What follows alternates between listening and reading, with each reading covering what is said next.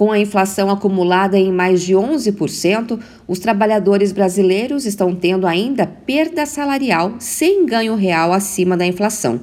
É o que aponta o levantamento do DIEESE, o Departamento Intersindical de Estatística e Estudos Socioeconômicos.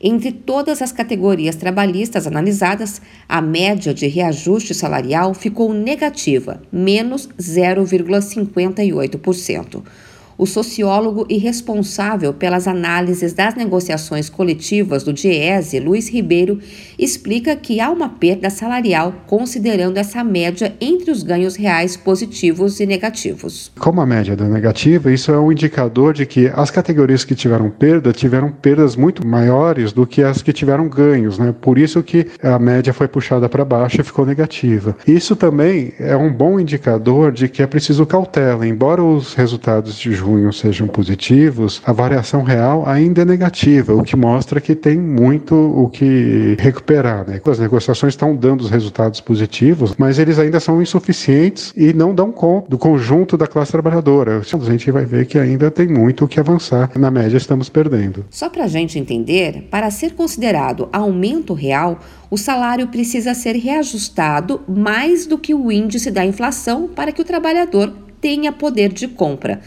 Se o aumento salarial for apenas o valor da inflação ou menor, não representa aumento real.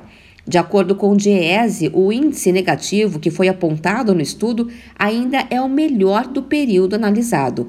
A última vez em que a média de reajustes salariais ficou positiva foi em setembro de 2020, quando o aumento foi de 0,1% acima do INPC, o Índice Nacional de Preços ao Consumidor, calculado pelo IBGE. O levantamento do DIESE mostrou também que 37% das categorias trabalhistas conseguiram negociar reajustes salariais acima da inflação.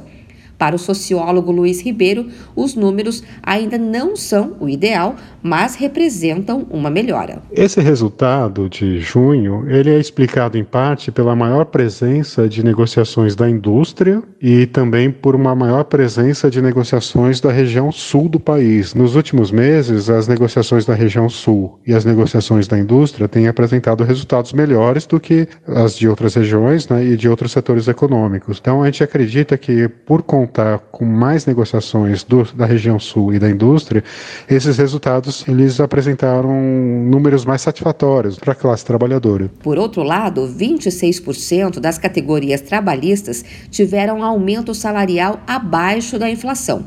Isso significa que o reajuste não alcançou, por exemplo, o aumento nos preços dos alimentos. O levantamento considerou as categorias com data base no mês de junho. O DIESE considerou as negociações já realizadas, mas outras ainda estão em andamento, o que pode alterar os números finais da análise. De São Paulo, Luciana Yuri.